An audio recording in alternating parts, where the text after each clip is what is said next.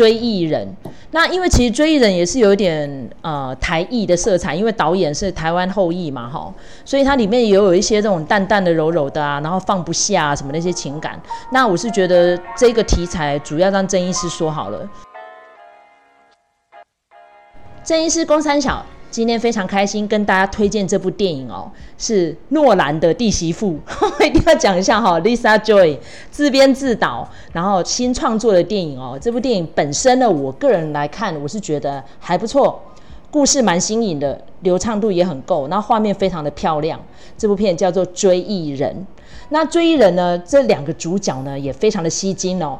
第一个呢，就是我们的金刚狼 休杰克曼。第二个的话呢，就是 Rebecca Ferguson，对，哈，是瑞典女星。然后她最知名的角色就是在 Mission Impossible 里面跟 Tom Cruise 做搭档，哈。所以他们两个人搭配，我觉得是还蛮有火花的。然后故事整个架构呢，也有一点点关键报告，因为是躺在水里面嘛，然后把记忆找回来嘛，好像这样子的技术现在。在一些国家已经有了哦，因为所以蛮多的那个影剧作品其实都有沿用这样子的概念，然后又讲到未来的世界啊，海水倒灌，然后大家都住在水里面，诶，这其实别的电影也有影射到哈，然后呢就一直反复的回去找他失去的一段恋情，诶，有点像 Total Recall 哈，未来总动员，所以我觉得每一种元素加一点点，那最后呢有一点怅然若失的结尾，哦，我觉得看起来我觉得还不错。蛮舒服的，唯一让我觉得很卡的就是那个我们的香港巨星吴先生，他的那个中文为什么那么奇怪？中文加英文混在一起。我们等一下再讲他，因为其实他不是重点了哈。整个故事架构跟剧情走向，我们现在先邀请郑医师，你来分享一下你的观后感想，好不好？这这部就是辱华电影啊，嗯。为什么？为什么？为什么？为什么？你不觉得 啊？干嘛？为什么说它是辱华电影？拜托，那个我们吴彦祖演的这个这个黑道老大，三两下就被人家解决掉，这不是辱华吗？对，而且他那个晶晶体是什么意思？我其实我刚刚就是在暗示他，我想说可以 P 一段来讨论，是不是华裔就是在这样讲英文，然后就被送呢？怎么讲到一大串，然后跑出一个龟孙子？然后为什么我叫朋友朋友？然后我为什么叫 Saint Joe？就是那个 Joe 就是酒什么？小啊，干嘛要这个样子？我觉得有点很卡，你知道，这超出戏的。辱华嘛，就是 连英文都讲不完整，对不对？然后三两下就被人家这样变掉。你说辱不辱华，对不对？或者说有没有歧视亚裔？啊，我觉得这部电影呃，感觉上有一点，但是不是这部电影的重点。好，这部的这这这是一部爱情电影哎。对啊，是爱情爱情电影没错啊。可是问题是，我觉得那个科幻成分还蛮 OK 的啦，不会让我觉得很 K 这样子。他其实不怎么科幻。如果有人有做过催眠，或者是 Tom Cruise 啊，他呃他的宗教叫做三达基嘛，在三达基里面有一个技术叫做听息，有人有被呃催眠过或是被听息过，我们就会知道在这里面电影讲的这种。你在回溯你的过去，那你会出现的那些感觉，出现的那些场景，而且你到你当时经历的身体上，或是心理上，或者是周边的一些感官刺激，全部都会重现。我不知道两位有没有这种经验，但是因为我自己啊，就是我是这方面的专业。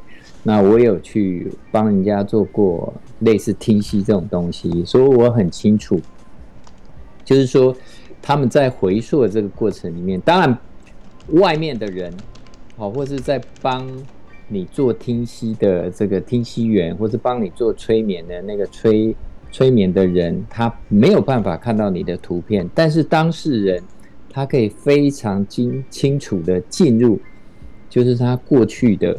这些记忆，所以我要在那个过程里面，类似啊，修杰克曼他会去问一些啊，就是或是讲一些引导的句子，去帮助当事人穿越这些境，或是让他去找呃他需要找的线索。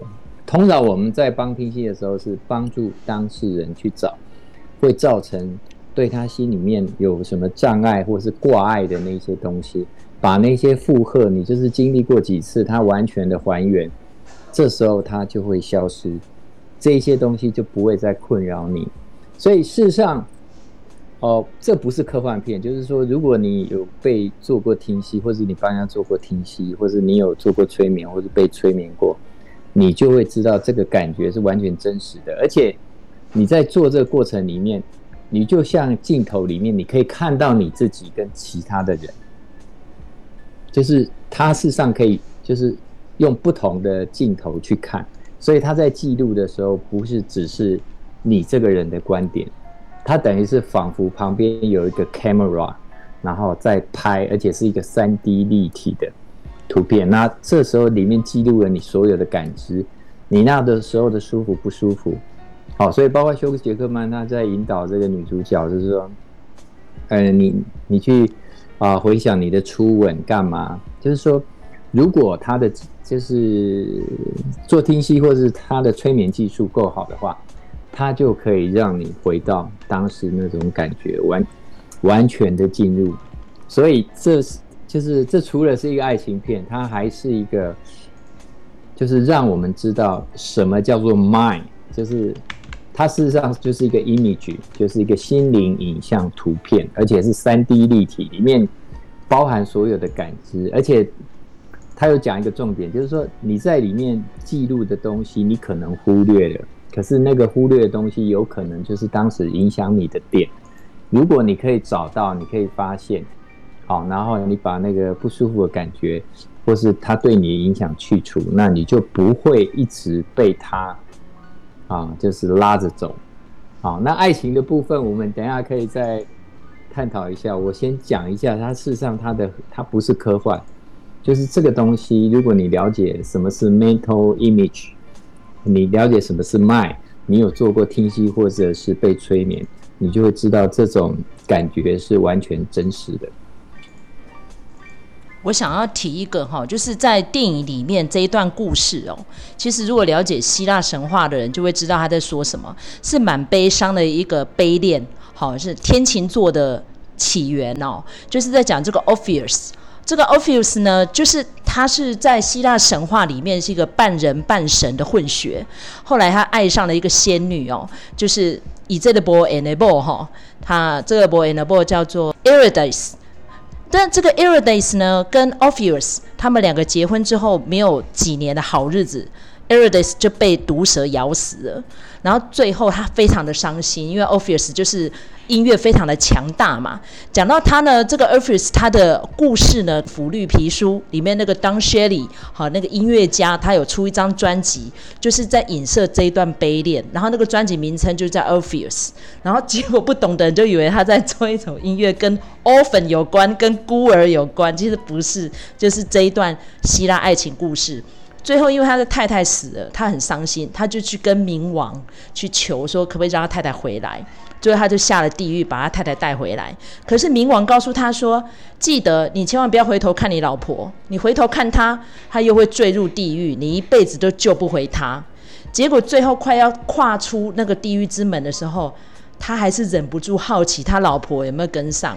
一回头，果然百年生他老婆就被拖回去了。他是在讲这一段故事啊，所以在电影里面的时候，就可以看到那个金刚狼超弱的，就一直被揍啊，然后他就是一直很想要回去找他的爱人在哪里呀、啊。哇，那一段寻寻觅觅还蛮凄苦的哈，不知道卢卡的感想如何？我我看完只有一个感觉，就是我实在是无法 get 麦嫂的点。就是，其实我觉得这部片子 so so 啦，就是一个中间的感觉。那它里头呢，有很多很多很多片子的影子啦，你包括那个一开就是他们的一开一开场的那个，那就是那个 AI 人工智慧啊。然后躺在水里就是就是关键报告啊，因为他他就是一个就是一开始的时候。他以为他这个是一个很棒的邂邂逅嘛，好是真爱，然后后来就发现呢，人家根本就是有意靠近他。可是呢，后来他又发现说，哎，其实没有哦，他他真的是有爱上我这样子。我就觉得我我没有很喜欢这种安排啦，然后我一直在等他什么时候又要反转哈。那那个讲到那个讲到那个呃，就是身临其境的催眠情境这个事情，我觉得可以讲一个，就是那个呃呃呃。很久以前有一部电影叫《再续前世情》，麦嫂，你知道这部吗？就是我说艾玛汤姆斯跟她的前夫肯尼斯布朗纳合作的那部片子，你有看过吗？有啊，很久了。对你，你大概知道那个剧情是怎么样吗？它其实就是还蛮有趣的。它是它，我觉得其实有一点算是，他一方面利用了催眠，可是他又呃承认催眠的功效，哈。她其其实就是一个失忆的呃女生，然后呢，她就因为她失忆了，都不知道自己的身份是谁，所以她就登报，好，然后就是找私家侦探来帮她这个查她的身份。那这个私家侦探就是肯尼斯布朗纳哈，然后这个失忆的女生就艾玛汤普森。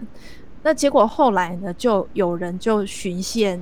把这就是分类广告嘛，哈，那他就循线来，然后是一个催眠师。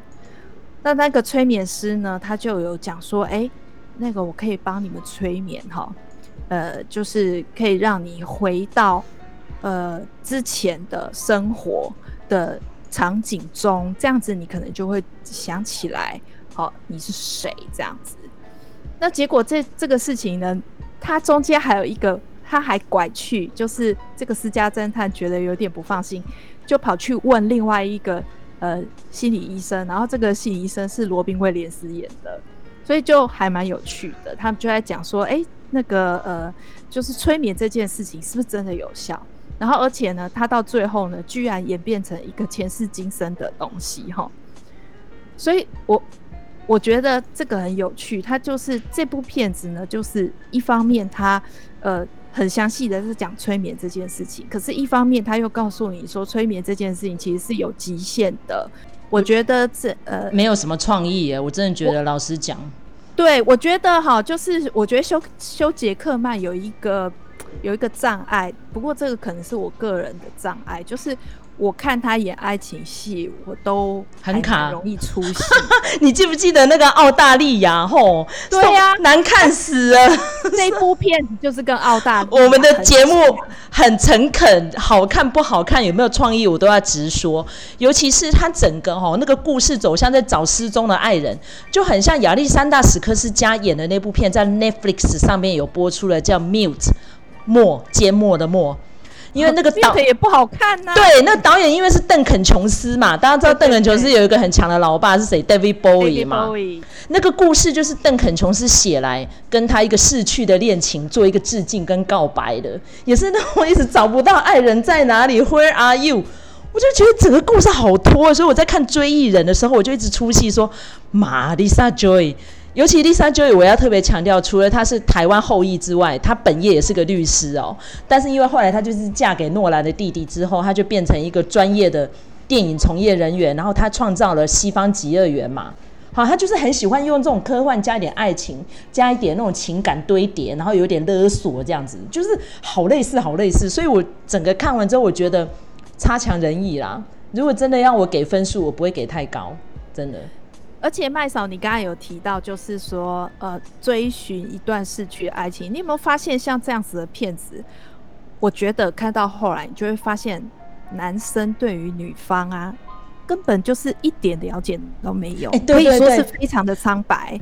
然后那个东西有的时候到底是不是真爱？我觉得那就是只是存在在他们的幻想里头而已。因为其实本来麦嫂要推一个新的 IP，但是正义是因为打我的枪，所以我就没讲了。就是我们本来要讲那个王牌冤家，你不觉得也有点像吗？就是一个记忆，你很想要把它删除，但是你又舍不得。然后最后呢，你到底是不是要放掉这个女生，还是你要去找回你们共同的甜蜜？到底要怎样？所以其实真的，Lisa Joy 这个剧本没有创意耶。那我们问一个问题：为什么他放不掉？很多种因素吧。我觉得他放不掉，是因为他觉得人生没未来。问题嘛。我觉得，因为他在里面设定就是每个人都没有未来，醉生梦死。然后那是一个 dying city，因为你看就你淹水成那个样子，然后后给阿郎都是住在很漂亮的干地，哈，然后地板干干的地，哈，然后住在城堡里，然后就觉得没未来，所以他就一直沉溺在回忆里面呢、啊。我的想法是这样、啊。等一下，我们看一下男主角为了爱情出生入死，他的最大的动力是什么？来，我要考一下对爱爱情片完全没有感觉的麦嫂。啊？要先考我。他在里面，他在里面几乎是出生入入死，然后不管自己死活嘞。他怎么样，就是要去找到他的那个女神，到底后来怎么了？我的答案已经给了，就是就是他的人生没有目标，而且他讲了一句话，他说没有一个人会无缘无故的失踪，而且他觉得这个女生留了线索给他，就是那个耳环在那里。啊、他说他回来过，回来过，他一直要证明这是真爱这样子，所以我觉得是这个原因呢、啊。呃，你没有讲 keyword，或者就是说，我们讲所谓的很多人以为自己的真爱啊，那他到底是怎么来的？我们看哈，就是说，他真正让他就是不顾一切的，是因为女啊，那个女主角给他一个非常大的困惑。他是因为那个困惑，他要搞清楚。那他为了要搞清楚，他他以为那是真爱啊。那当然的，前面就是会有一些甜美啊，然后或是两个人互动非常好的啊过往。可是真正让他一个动力，就是一直驱使他，好，或是真正厉害的那个，就是会把不管是女生对男生，或是男生对女生。啊，这是我们所谓的这种 easy lover，或者是调情高手，他们真正会让人这样子整个沉迷，或是整个啊，就是追着你跑。他们最大魅力就是在于他给你困惑。我们用一个画面来，就是做一个说明啊，这是一个科学实验。我们都知道有这个。有一种老鼠试验，就是压杆的嘛，就是说老鼠去压一个杆子，就有食物会掉下来。啊，有听过这种实验吗？其实这个实验蛮多种类似的，像帕夫洛夫的狗啊，就叮叮咚，它就会掉口水。然后你刚刚讲那个老鼠也是类似啊。好好，那你去压这个杆子，然后它的东西会掉下来。好，那有一种东西啊，最恐怖的就是说。如果他去压都没有东西会掉下来，那这个老鼠就会走了嘛，对不对？嗯。那如果他压这个，他每次呃压就有东西会掉下来，他就可以吃。那他啊、呃、就是会就是只要饿他就会过来压，这个对他来讲这就是一个确定性，就是说哦我饿了，或者是说我想我想要吃东西，我去压那个东西就会有食物掉下来。或者是，呃，我饿了，我过来，我怎么压都不会有食物掉下来，所以我就不用再过来压了，所以我不用啊、一直守着这个杆子。好，最恐怖的是什么？最恐怖的就是你有时候压有，有时候没有。那这个老老鼠会怎么样？老鼠它就在这个杆子下面，它就不敢走，因为它不知道什么时候会掉食物下来。对他来讲，这就是一个困惑。我把它引申到，就是说，这个男主角他他的他的，我表面上是他追寻那个真爱，事实上那个动力就是困惑，就是那个女主角给他的困惑。好，那所以很多人以为哦，他他们爱上谁啊，迷上谁，都是因为当事人给他一个很大的困惑，然后他搞不清楚，所以他就像那只老。老鼠在杆子下面，它就不敢走，不敢走，它就守着那个杆子，因为它不知道什么时候会掉食物下来。这个叫间歇性的增强，好，这种是最恐怖的。所以这一部，如果我们呃所谓的爱情的元素，它比较残酷真实的是说，其实没有真正来讲，就是他对那个女主角的困惑，他要搞清楚。好，他后来怎么了？然后他到底有没有爱我？他只是要搞清楚这两件事情。好，那这部电影的遗憾就是他搞清楚了，所以大家都觉得啊、不够，就像它里面讲的故事不够好，啊，因为即使不圆满啊，但是发现呃这个女主角还是有爱我，我们发现这是某种程度的圆满，所以这个故事不够凄美，所以分数不够高。好，那这是我的插播。好，那我觉得这个结论呢，也是 让我们影视朋友们心有戚戚哦。像我觉得，如果当初选角不把吴彦祖搞成这个样子，可能分数会再高一点哦。所以现在我只要上网看到这部电影的影评，每个人都在骂，为什么吴彦祖的对白会讲得那么卡？好、哦，然后一出现一下就领便当。哎呀，我真的觉得 Lisa Joy 真的，你可以再加油，好不好？好，那卢卡有没有要补充的？没有，我刚才听了那个郑医师站在男性观点出发的这个，哎，这一段哈，我就觉得说，深深的觉得哈，男人真的贱啊，就是一定要用这种，呃，就是用这种好像欺骗的方式或者是什么的，然后就让你就把你迷的不要不要的。你看最后的结局是什么？最后的结局是，他一直在重复。品味他跟他的那个爱人的片段，然后可是呢，他身边一直守着的是另外一个女人。你有没有觉得？我觉得这个就是男性观点的爱情，所以我觉得这个其实对女生来说，这是一个爱情的悲剧。我不知道为什么一个女性的导演跟编剧会做出这种奇妙的故事，对。